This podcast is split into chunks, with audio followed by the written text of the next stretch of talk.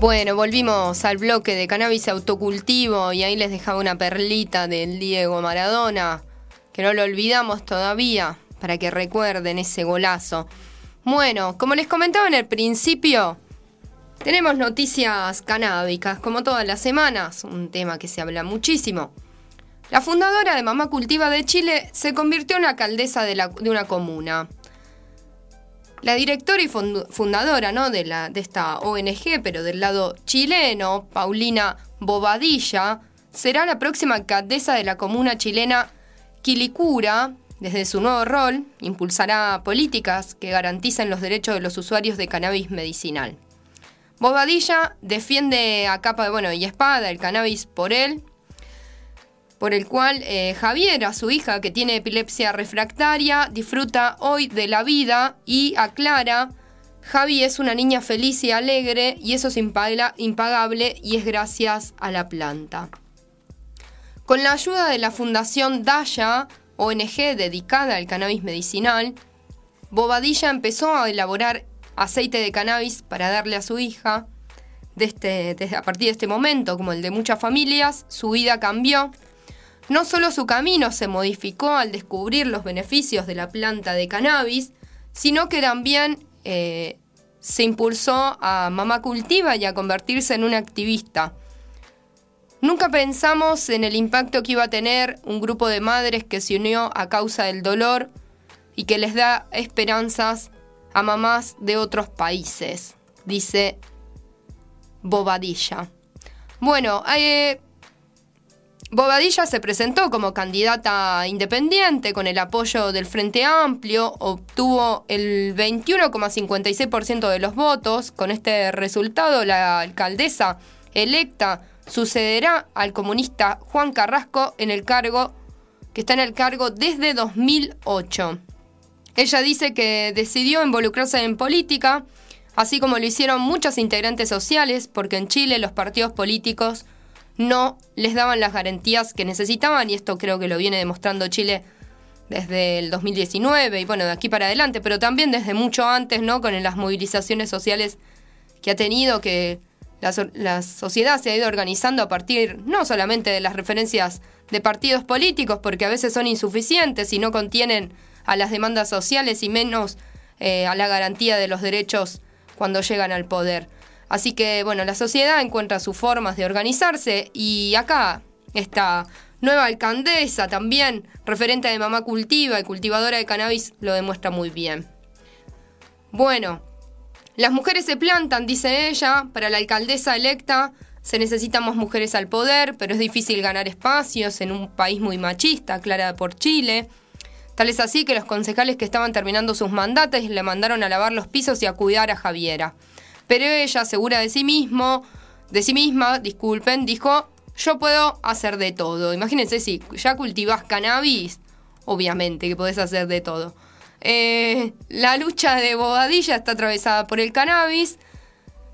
Su nuevo rol eh, de alcaldesa promete el reconocimiento del cannabis medicinal y también la protección para los usuarios.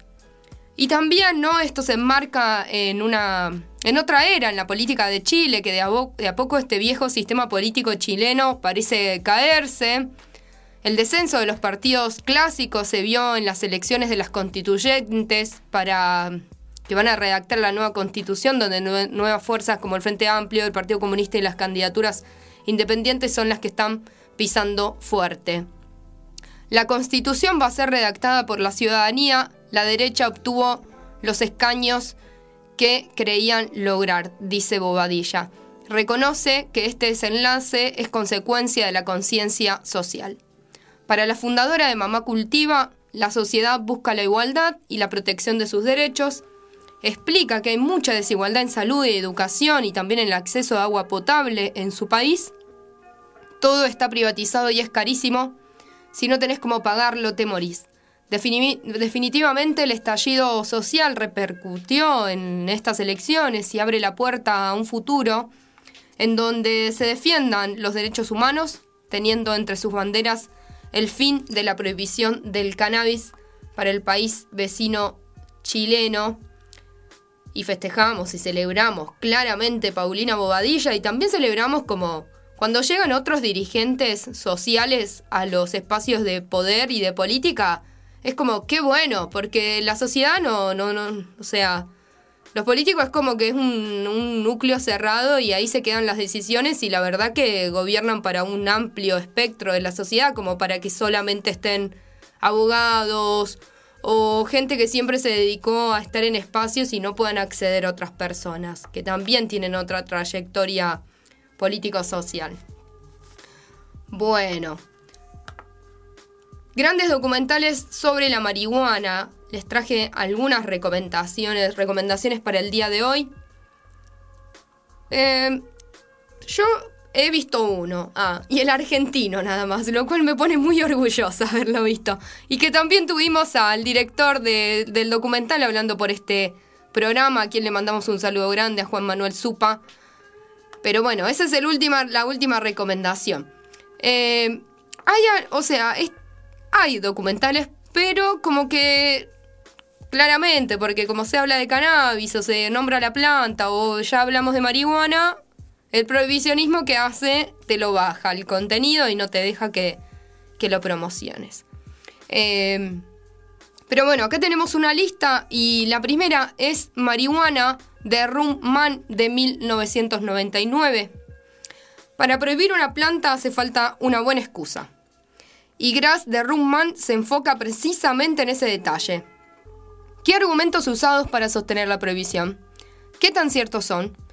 Con un detallado trabajo de archivo, compilando publicidades oficiales del gobierno de los Estados Unidos, Grass repasa y desmiente década por década el discurso en contra de la marihuana. Desde las campañas que sostenían que su uso convertía en violadores a los inmigrantes en los años 40, hasta las películas que mostraban cómo la planta que, o sea, que arruinaba la voluntad de las juventudes por prosperar social y económicamente en los 70, no se olviden el movimiento hippie de todas esas, de esas épocas.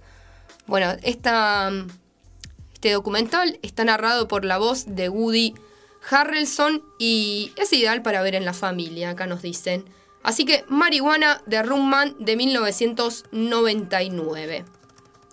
La segunda recomendación, El científico, de Sach Klein del 2015 y nos dice que corría la locada década de 1960 con todo el aparato de la prohibición en contra, un desconocido científico israelí logró descubrir la molécula de la magia. El científico recorre la biografía de Rapil, de, sí, de Rappel Mechoulam, quien es el descubridor del THC, los cannabinoides endógenos y el sistema endocannabinoide desde sus orígenes, su supervivencia en los campos de concentración de la Segunda Guerra Mundial y la carrera científica que lo llevó a un descubrimiento que cambió la historia de la medicina, porque es quien descubre el sistema endocannabinoide, el científico de Sach Klein del 2015.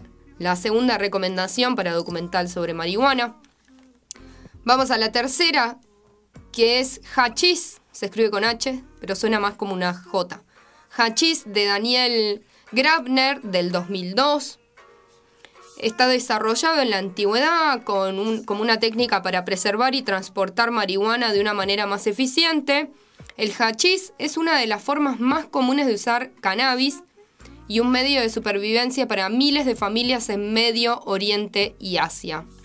El hachís, el documentalista alemán Daniel Grabner retrata la vida diaria, diaria de los cultivadores y productores de marihuana en el norte de Marruecos, en las montañas del Rif.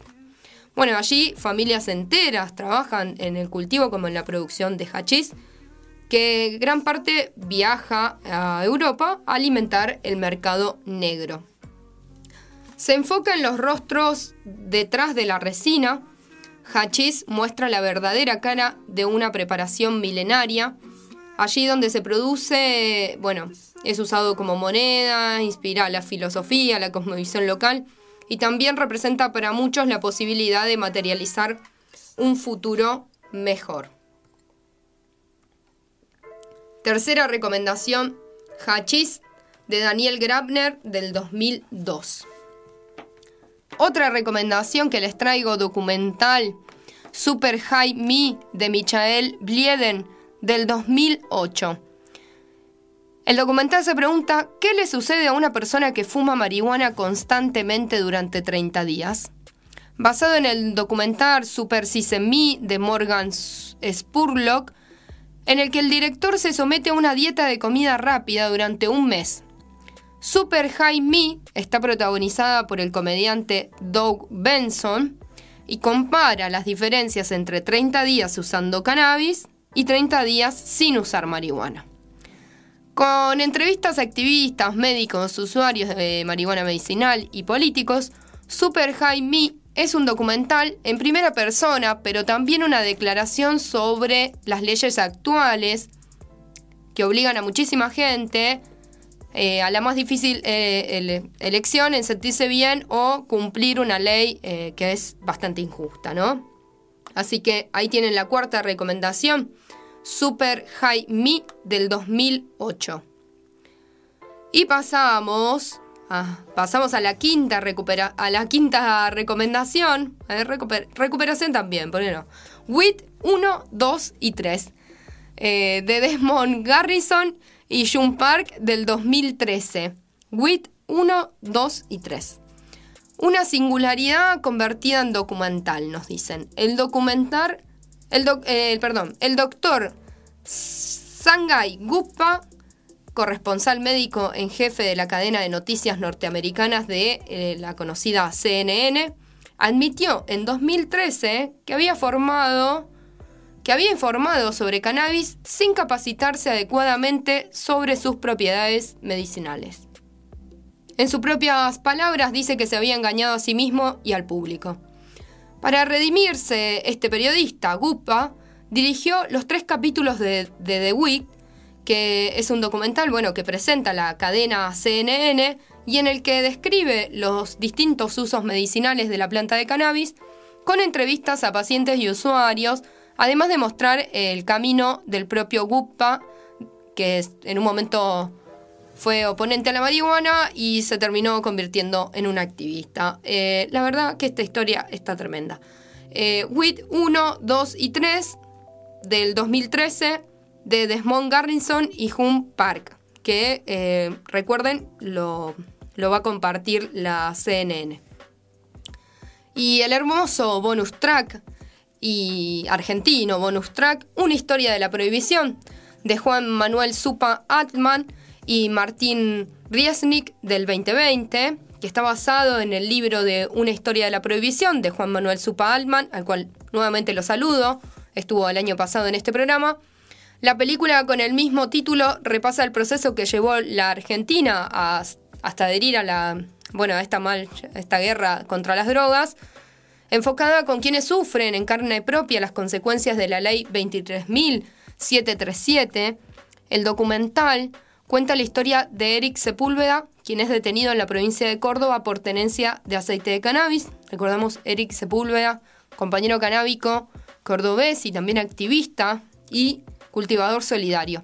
Un ejemplo de cómo las leyes pensadas en otro tiempo y en otros lugares y momentos del planeta, ¿no? Pueden condicionar de manera tajante la libertad de un cultivador que vive en medio de las sierras cordobesas, eh, una historia de la prohibición de Juan Manuel Supa Alman y Martín Riesnik del 2020 son la última recomendación de documentales de marihuana. Estamos prácticamente mucho tiempo encerrados, así que no viene mal tener la compañía de audiovisuales que de paso aprendemos algo, nos entretienen y nos informamos también para cuando queramos hablar de cannabis y de marihuana estar un poco al pendiente y, al tanto de los términos que usamos y de la forma en que los hacemos, ¿no? Y un poco para ir cerrando, pero no menor, y... Ah, igualmente me dieron pie con una historia de la prohibición, nos da pie siempre. Hace unos días, ¿no? Eh, Alberto Fernández tuvo una entrevista con Alberto Fernández, el presidente de Argentina, ¿no? Tuvo una entrevista con el, influencer Tomás Quintín, Quintín Palma, que bueno, que es un programa que sale de Mil Humores, que conduce Claudio Villarroel, bueno, eh, se estrena por el Canal 9. Y en un momento, eh, bueno, le pregunta, ¿no? ¿Qué, ¿Qué, opinaba sobre la legalización de la marihuana?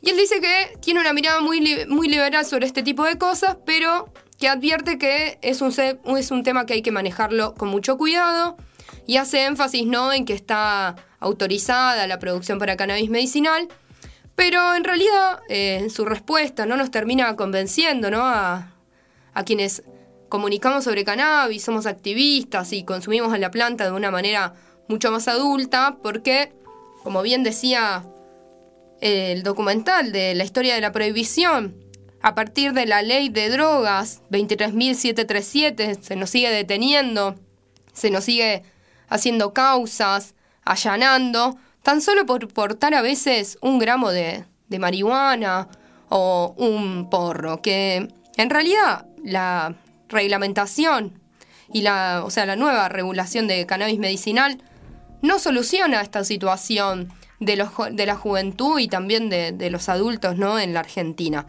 Así que bueno, estamos un poco disconformes con, el, con los planteos que hace Alberto Fernández sobre el cannabis y cómo diferencia el cannabis del lado medicinal y cuando habla de la seguridad se refiere al término marihuana, que es un término que utiliza la prohibición a partir de los 40 para, para demonizar la planta.